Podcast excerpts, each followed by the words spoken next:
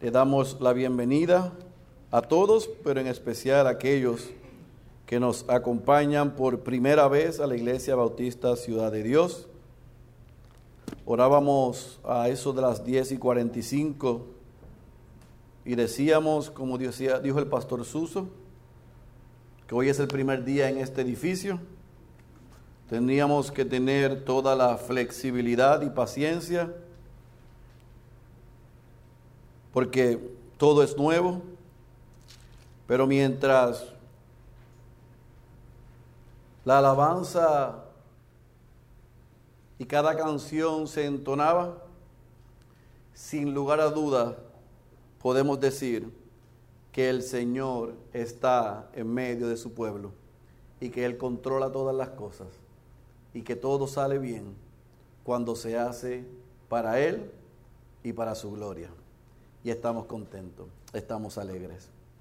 La semana pasada, en nuestro último tiempo juntos, en el año 2021, fuimos a Filipenses capítulo 3 y fuimos exhortados, desafiados por las palabras y el ejemplo del apóstol Pablo, cuando le dijo a los filipenses, pero también a usted y a mí, que era importante en la vida cristiana dejar lo que queda atrás y extendernos a lo que tenemos por delante. Y así cerramos el año 2021.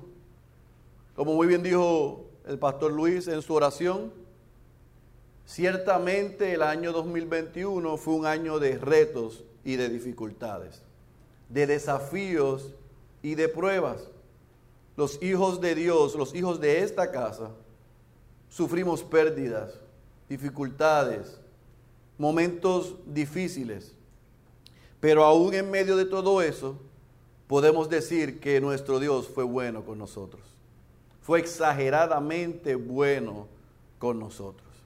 Y aunque el próximo domingo, como anunció el pastor Suso, retomamos la serie en el Evangelio según Marcos viendo a Jesús, la vida, el ministerio, la muerte y la resurrección de Jesús a través de los ojos de Pedro, hoy como el primer mensaje de este nuevo año en nuestro nuevo local, yo quiero que vayamos al Salmo 84 y que sea la palabra de Dios la que nos ayude a comenzar este nuevo año en este nuevo local entendiendo la razón y la importancia de la comunión con Dios y de la comunión con otros.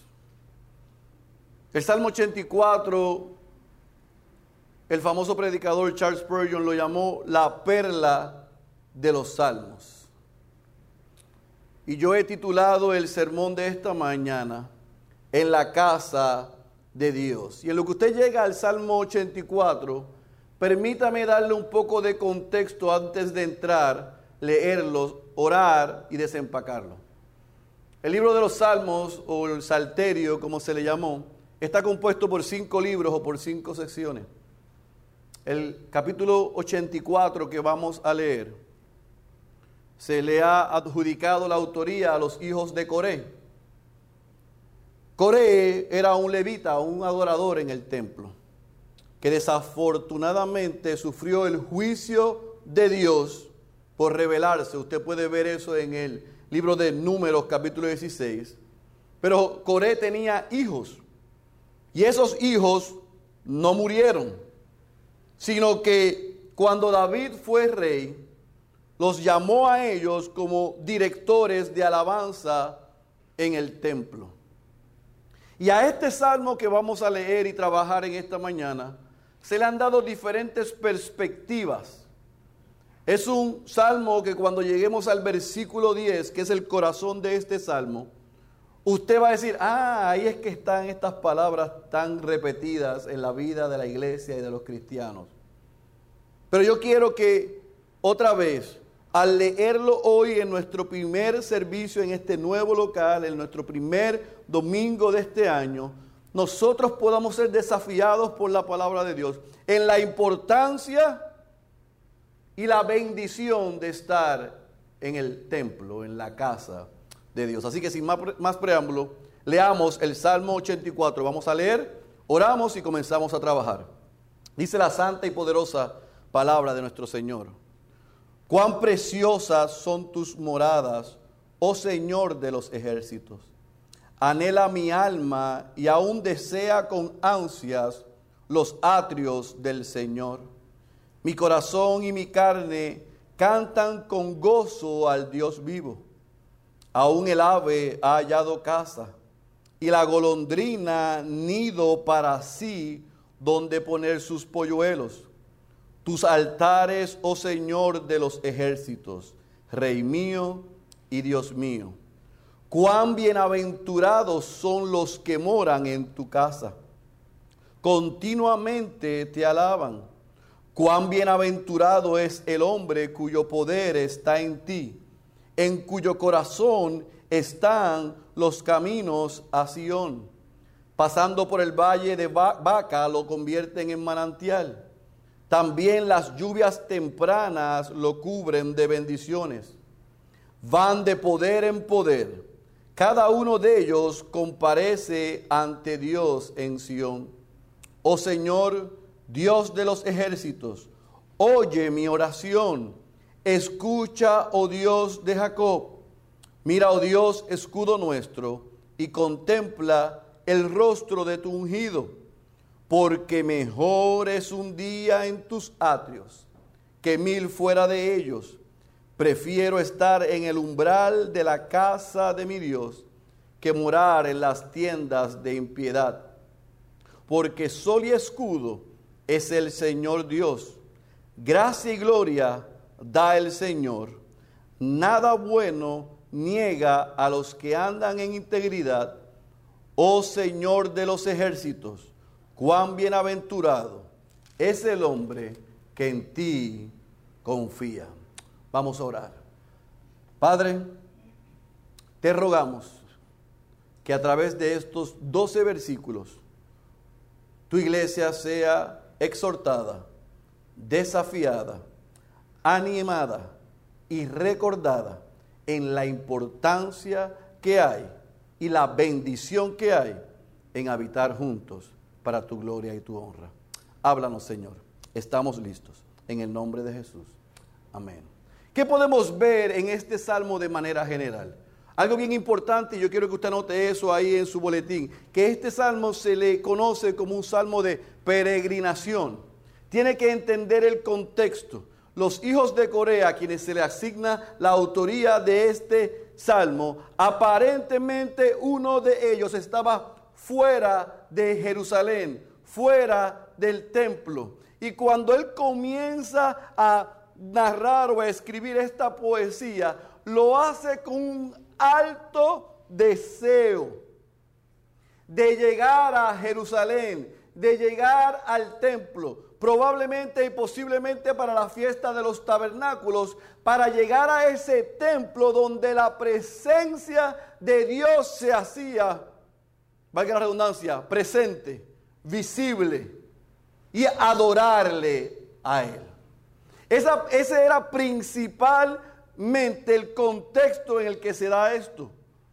Un deseo y un anhelo de llegar a Sion, de llegar a Jerusalén, de llegar al templo para estar en la presencia de Dios, para adorar a Dios. ¿Está conmigo? Así que lo que vamos a leer lo tenemos que ver desde la óptica de un ruego, un deseo de alguien que, que, que clama y anhela estar en la presencia de Dios. Por lo tanto, estos 12 versículos yo los dividí en tres puntos que nos pueden ayudar a entender lo que el salmista está diciendo. Número uno, el anhelo de adorar. Usted va a ver del versículo 1 al versículo 4 o ve un anhelo del salmista en adorar a Dios. Del versículo 5 al versículo 7 usted ve las fuerzas que son necesarias para que ese salmista pueda ir y estar en la presencia de Dios para adorarle. Y del versículo 8 al versículo 12 vamos a ver la razón principal, el motivo por lo cual Él está anhelando, está seguro de dónde recibe las fuerzas y nos enseña y nos explica la razón para ir a adorar. Así que primero vamos a ver del versículo 1 al versículo 4 el anhelo de adorar. Lo voy a volver a leer. Dice, cuán preciosas son tus moradas, oh Señor de los ejércitos. Anhela mi alma y aún desea con ansias. Fíjese que el versículo dice, anhela, versículo 2, anhela, desea con ansias los atrios del Señor. El versículo 1 dice, tus moradas. Pero no solamente lo anhela, dice, su corazón y su carne cantan con gozo al Dios vivo. Versículo 3, aún el ave ha hallado casa y la golondrina nido para sí donde poner sus polluelos. Tus altares, oh Señor de los ejércitos, Rey mío y Dios mío. Cuán bienaventurados son los que moran en tu casa, continuamente te alaban. En esos primeros cuatro versículos nosotros vemos al salmista reconociendo que la casa del Dios soberano que gobierna todas las cosas es hermosa, es preciosa, es bella, es amable. No importa la versión que usted tenga, él reconoce que la casa del Señor, el templo donde él se hacía presente, estaba en otro nivel. Estaba en otra estratosfera era incomparable. Pero inmediatamente que él reconoce lo majestuoso de la casa del Dios que gobierna todas las cosas, inmediatamente él expresa un deseo, un anhelo, una pasión, una necesidad. Y fíjese que él dice con todo su ser. Con todo su ser, él desea, él anhela estar allí para adorar a Dios. ¿Por qué él quería llegar al templo y adorar a Dios? ¿No le podía adorar de donde estaba? Pero usted sabe, y lo vemos a través de todo el Antiguo Testamento, en el Antiguo Pacto, era necesario ir al templo porque allí es que Dios le había placido mostrar su presencia a los suyos. Así que el salmista estaba consciente que tenía que ir allá para estar en la presencia de Dios y adorarle. Y él reconoce que ese lugar es un lugar hermoso. Él anhela y en el versículo 3 él muestra un celo amable, una envidia santa. Porque él dice que las aves, las aves, la versión Reina Valera dice los gorriones, que son aves de poca importancia, o las golondrinas, que son inquietas e impacientes, pequeñas aves, aún ellas, el salmista podía decir, yo las vi habitar en tu templo y disfrutar y gozar de tu presencia, de tu casa, del disfrute de ese lugar hermoso. Imagínelo a él lejos de ese lugar, reconociendo la casa de Dios como un lugar increíble, mostrando un anhelo y un deseo por estar allí. Y en el versículo 3 y 4, él afirma que aún las aves que se merodeaban por allí disfrutaban de la casa de Dios. Y el versículo 4 dice, bienaventurados, dichosos, bendecidos los que habitan, o sea, los que viven, los que trabajan, los que sirven, los sacerdotes, los servidores, que están de continuo en tu casa, porque al estar allí, una y otra vez lo que hacen es alabarte. Miren, el salmista estaba como los hispanos y los latinos y los puertorriqueños hoy con a negativo 7 en Estados Unidos mirando la foto de la playa de Puerto Rico. Anhelando, deseando. Mi hermano anoche me dijo, te envidio totalmente. Porque tú estás en una condición que yo qué? Desearía. Yo quisiera estar donde tú estás. Eso es lo que está diciendo. ¿Está conmigo? Eso es lo que está diciendo el salmista. Las aves los sacerdotes, los levitas, los servidores, están en una posición envidiable, porque están en tu presencia y disfrutan tu casa. Y yo anhelo lo mismo. No lo daba por sentado. Él anhelaba estar ahí. Pero fíjese que él no solamente muestra al principio de esa poesía el anhelo por estar en la casa de Dios, reconociendo que no estaba donde quería estar, pero del versículo 5 al versículo 7 nos enseña, nos muestra que para llegar a esa casa, así que él no muestra solamente anhelo y deseo, sino que del versículo 5 al versículo 7, él muestra que se requiere fuerzas. Mire para acá, olvídese de eso. Qué bueno verte aquí, Joel. Dios te bendiga. Bienvenido, qué bueno verte. Las fuerzas para ir a adorar. Versículo 1 al 4, él muestra el anhelo, expresa, describe lo que es la casa del Señor, envidia de una manera santa a los que habitan en la casa.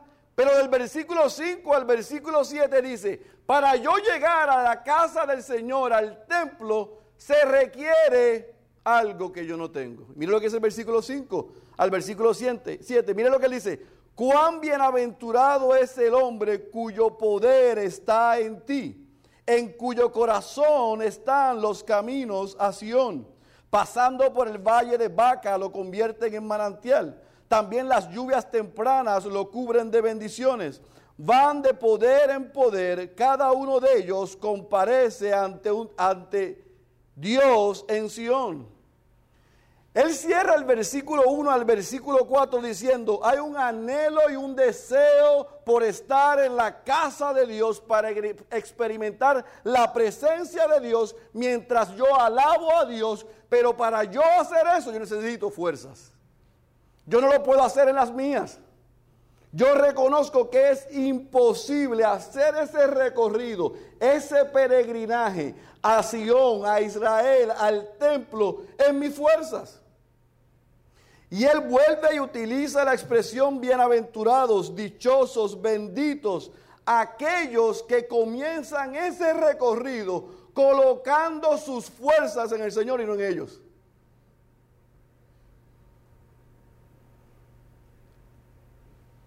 Él expresa anhelo y deseo por estar en un lugar, pero para llegar a ese lugar él sabe que no lo puede hacer solo.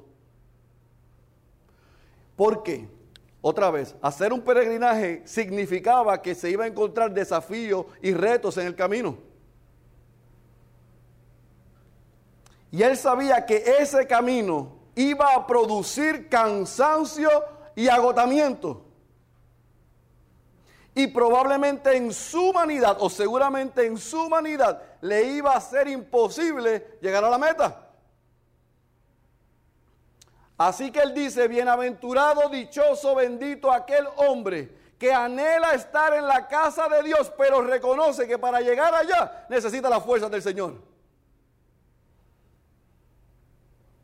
Necesita la fuerza del Señor porque cuando en el camino lleguen los problemas, para que cuando en el camino lleguen las adversidades, para que cuando en el camino llegue la necesidad, el cansancio, Él está seguro en el valle de vaca, o en el valle de llanto, o en el valle de lágrimas, o en el, el valle de la soledad, o en el valle de la necesidad, o en el valle del desafío. Yo estoy seguro que mi anhelo por Dios va a recibir la fuerza de Dios para llegar a la casa de Dios. ¿Me entendió? Suficiente tener el anhelo. Necesito la fuerza de ese Dios para llegar a la casa de Dios, adorar al Dios vivo.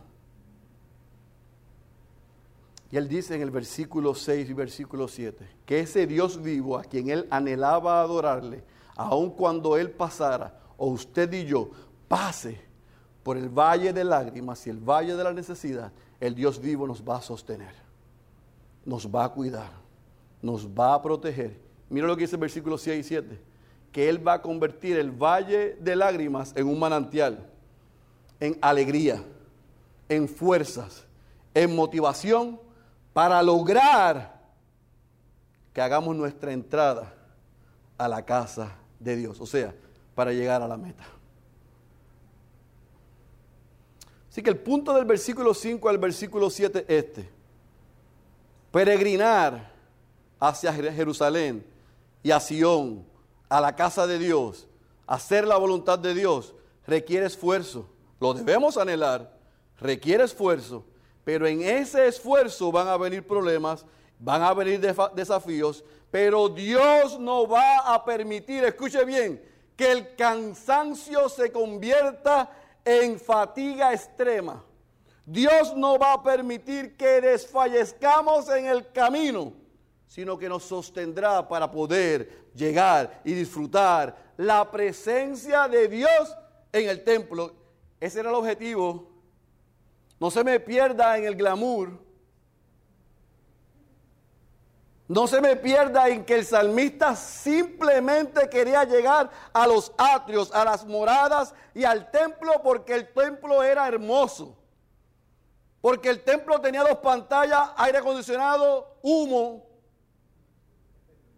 No, él quería llegar al templo porque allí estaba la presencia de Dios. O sea, la razón por la que el salmista quería llegar al templo no era por llegar al templo, era para llegar al Dios, a ver al Dios del templo. Estar en la presencia del Dios del templo.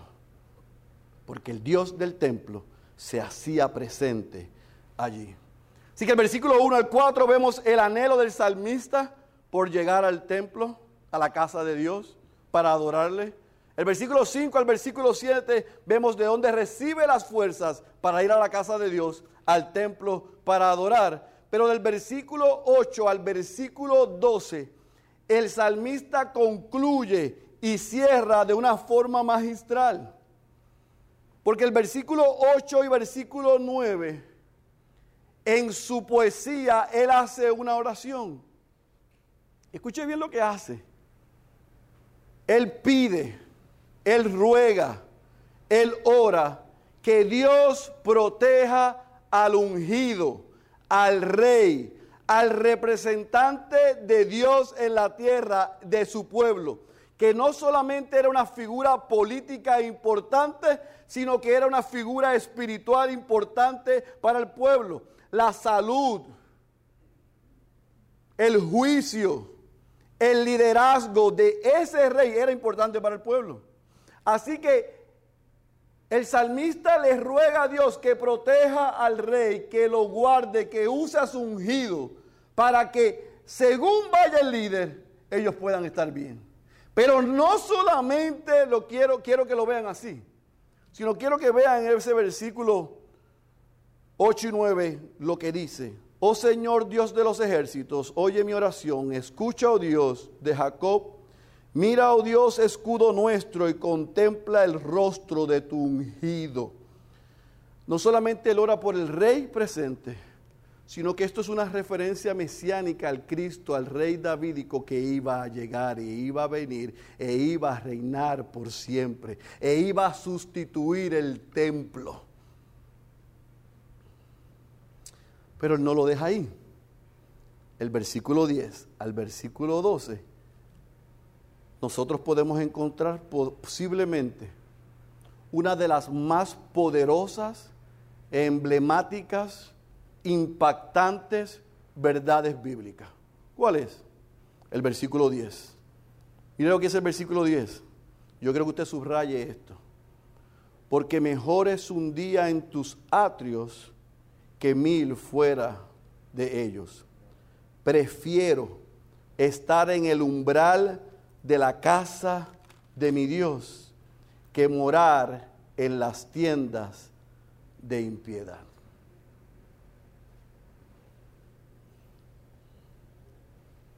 Yo puedo resumir todo el capítulo 84 en este versículo. Él dice, nada, escuche bien, nada, no hay persona, no hay lugar, no hay experiencia, no hay posesión, no hay conocimiento que se pueda comparar con estar en los atrios, la casa, el templo, el lugar donde la presencia de Dios se hace visible, presente. Él vuelve y dice, miren, yo prefiero estar un día ahí que el resto de mi vida fuera de ahí. Wow. Y lo expande. Dice, no solamente me basta un día, es que me basta ser un portero o sea, estar a la puerta del templo sería suficiente para mí.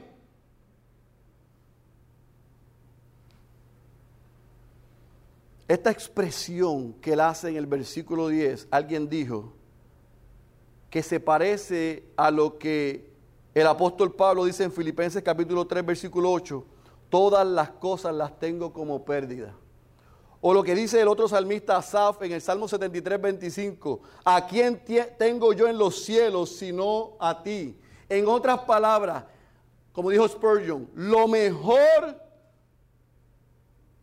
que este versículo le podemos sacar y exprimir, lo mejor es que usted entienda que lo peor de Dios es mejor que lo mejor del diablo.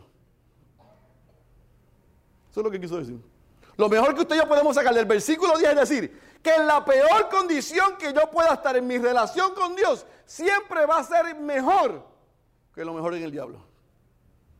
Él prefiere estar un día en la casa de Dios que mil en casa de impíos en el mundo, recibiendo la gloria, la vana mentira que ofrece el mundo. Y concluye el versículo 11 y versículo 12, ahí en el capítulo 84, diciendo, afirmando, seguro, mira cómo dice, que sol y, sol y escudo es el Señor Dios. Gracia y gloria da el Señor. Nada bueno niega a los que andan en integridad. Oh Señor de los ejércitos otra vez, tercera vez en 12 versículos. Cuán bienaventurado, bendecido o dichoso son los hombres que en ti confían. Yo pudiese resumir estos 12 versículos de la siguiente manera. El salmista afirma lo siguiente.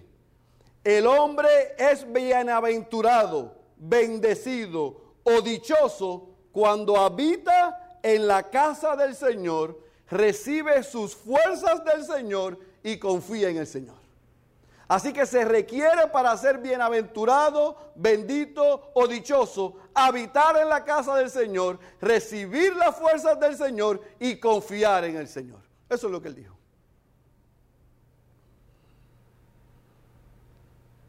Un anhelo por Dios requería la fuerza de Dios para adorar a Dios, porque Dios es mejor que cualquier cosa, que todas las cosas.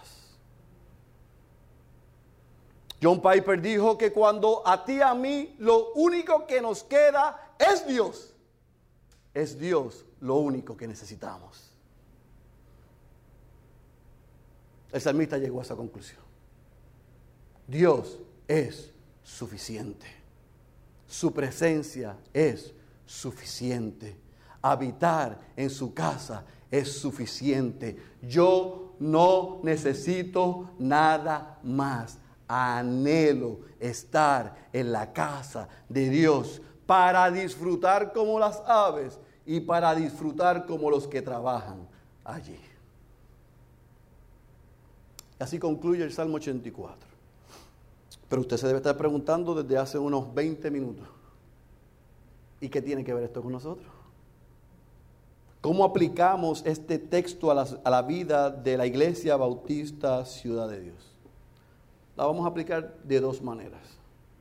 La primera es recordar que lo que deseaba el salmista, que era llegar al templo para estar en la presencia de Dios, que lo que desearon todos los creyentes en el antiguo pacto, o sea, todo lo que vemos en el Antiguo Testamento, porque nosotros tenemos a Cristo, por la obra de Cristo en nuestro favor, porque Dios se hizo hombre en Jesús y vino y vivió, murió y resucitó. Ya usted y yo no necesitamos ir a un edificio para estar en la presencia de Dios.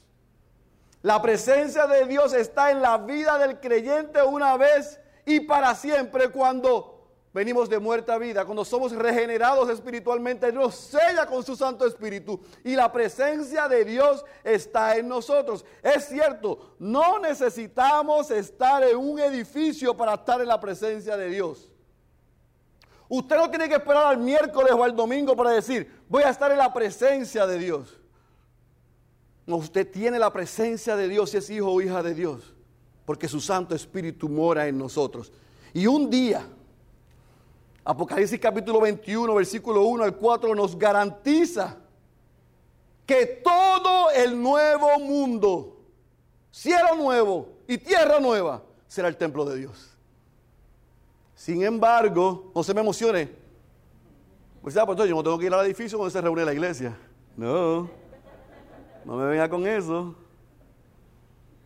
Sin embargo, en lo que esperamos con ansias el retorno de nuestro Señor Jesucristo, que hará todas las cosas nuevas. Él dijo en Mateo capítulo 16 que Él edificaría su iglesia y las puertas del Hades no prevalecerían contra ella. Usted y yo somos la iglesia, somos el cuerpo de Cristo y habitamos juntos teniendo la presencia de Dios y hacemos de este lugar la casa de Dios.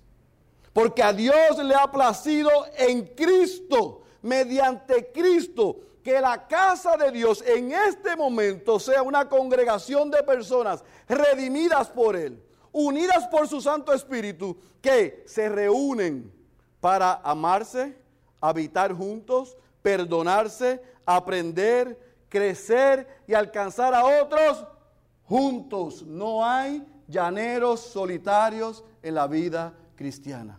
Nos necesitamos los unos a los otros.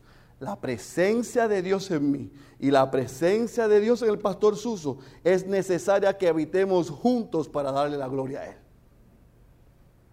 Cristo hizo posible que la presencia de Dios esté en los dos pero Él hizo posible y hace posible que estemos juntos para habitar, amarnos, cuidarnos, corregirnos, protegernos, enseñarnos, crecer juntos.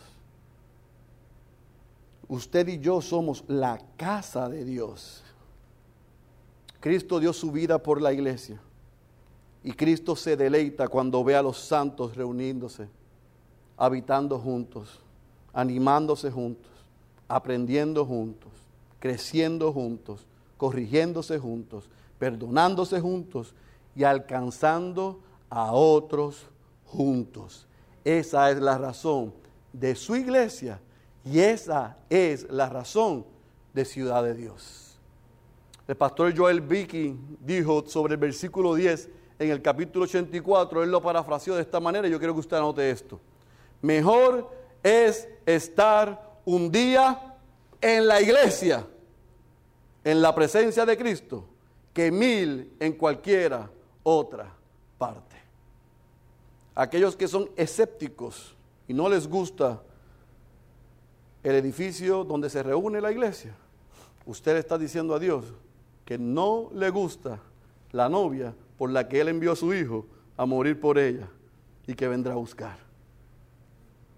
El cuerpo de Cristo la familia de Dios se reúne en un lugar para estar unidos en Él, para crecer juntos y alcanzar a otros. Así que esa es la razón de lo que comienza hoy aquí, en este nuevo edificio. Usted se puede estar preguntando, pastor, ¿cuál fue la razón de sumergirnos en esta locura de reconstrucción por 19 días. Ahí en pantalla usted va a ver en diciembre 7, el primer día que comenzamos a trabajar.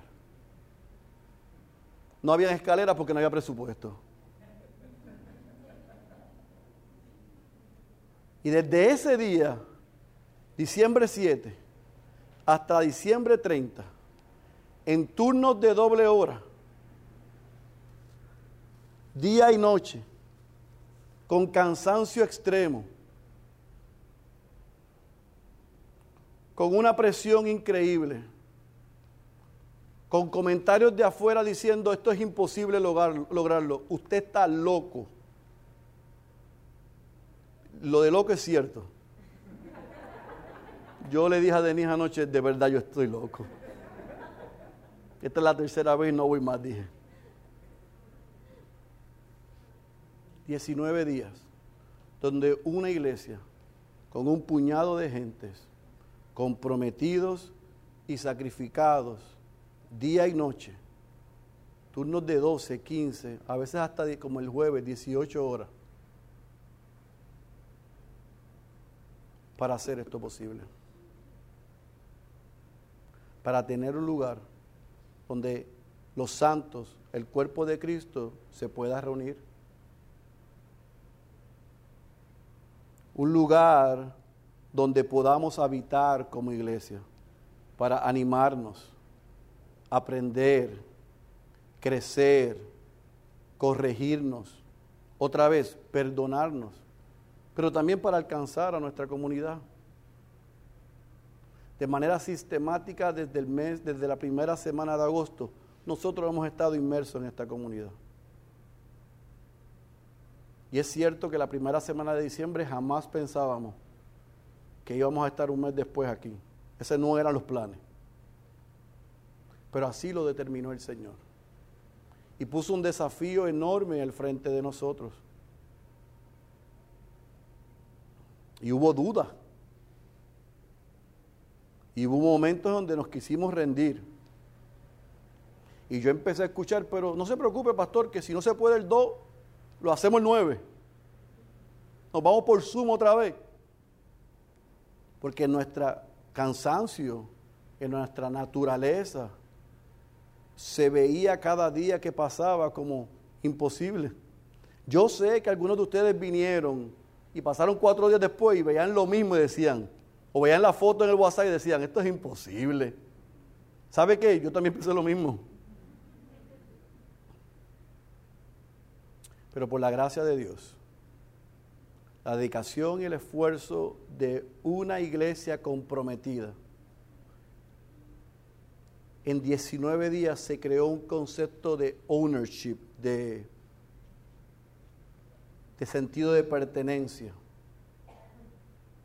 donde cada uno de ustedes dijeron, este lugar es la casa de Dios, donde nos vamos a reunir y vamos a preparar esto para que las sillas que están vacías, Dios traiga los que han de ser salvos. Así que yo no quiero que por nada del mundo hoy celebremos que tenemos un edificio nuevo y cómodo. Damos gracias a Dios por eso. Pero esta no es la iglesia. Este es el edificio donde se reúne la iglesia para habitar juntos, amarnos y alcanzar a otros. Ese es el objetivo de esta iglesia. No se trata de la belleza del edificio, ni de la comodidad del edificio, ni que tenemos que al finalizar eh, guardar todo esto para venir el miércoles y montarlo otra vez. O tengamos que recibir una llamada dos días antes de decir no pueden reunirse. No, no, es verdad. Damos gracias a Dios por eso. Ahora tenemos esta bendición. Pero esta bendición del local lo que produce en nosotros es mayor responsabilidad para que podamos venir juntos sin excusa a disfrutar de la presencia de Dios y alcanzar a otros para que sean parte de la casa de Dios, la familia de Dios, el cuerpo de Cristo. Así que usted y yo debemos salir de aquí en esta mañana diciendo, prefiero estar aquí, como lo han demostrado por 19 días, hasta las 3 de la mañana tres veces, que mil días fuera de aquí. Porque el objetivo es la gloria de Dios, la exaltación de Cristo, la edificación de los creyentes y la salvación de los perdidos. Eso es lo que nos hace la iglesia.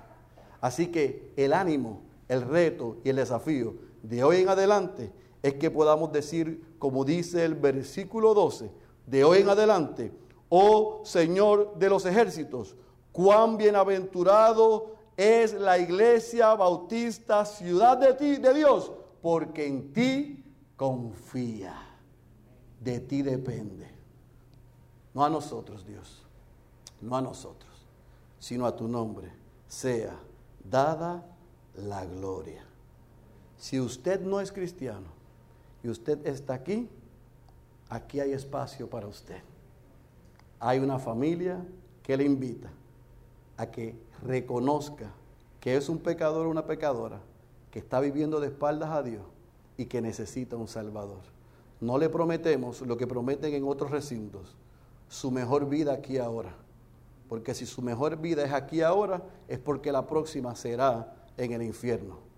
Lo que le prometemos es que en esta vida, con desafíos, problemas y retos que tendremos, porque estamos en Él, estamos seguros, podemos confiar y Él ha prometido que desde este lado de la eternidad, sin importar lo que pase, Él nos sostiene. Mi invitación para ti es que reconozca que eres un pecador o una pecadora y corras a Cristo. En Él hay salvación, vida eterna y una familia que te recibe con los brazos abiertos. El que tenga oídos para oír, yo ruego que haya escuchado la voz de Dios. Cierre sus ojos y permítame orar. Padre, te damos gracias en esta tarde ya, porque tú eres un Dios bueno.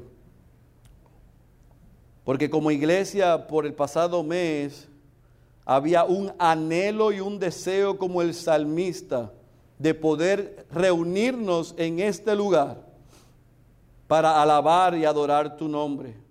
Gracias porque por el pasado mes tú nos diste las fuerzas necesarias, todo lo que necesitamos para cumplir con este objetivo. Y la razón por la que lo hicimos es porque estamos convencidos que mejor es un día aquí con los santos, con tus hijos y tus hijas, que mil fuera de ellos. Preferimos estar en la puerta de este edificio, en cualquier silla con hombres y mujeres redimidas por Cristo, que estar haciendo cualquier otra cosa. Y te damos gracias, porque hasta aquí tú nos has ayudado. Y te rogamos que uses a la iglesia bautista Ciudad de Dios como oró el pastor Luis, para hacer sal y luz en Puerto Nuevo, en Caparra, en San Juan, en Puerto Rico y hasta los confines de la tierra. Úsanos para tu gloria. Si tú con un puñado de hombres cambiaste el mundo, ¿cuánto más puedes hacer con un puñado de hombres y mujeres que como el pasado mes han dependido completamente de ti tú puedes hacer mucho más allá en esta comunidad y en esta ciudad. Nos ponemos a tu disposición para que nos uses para tu exclusiva gloria. Queremos que en todo lo que se haga en esta iglesia, glorificarte a ti, exaltar a Cristo, que la iglesia sea edificada y que los no creyentes sean salvos. Úsanos, Padre, para que hombres y mujeres puedan disfrutar de estar en la casa de Dios. Recibe gloria y honra, porque solo a ti te pertenece. En el nombre de Jesús. Amén, amén, amén. Te he puesto en pie.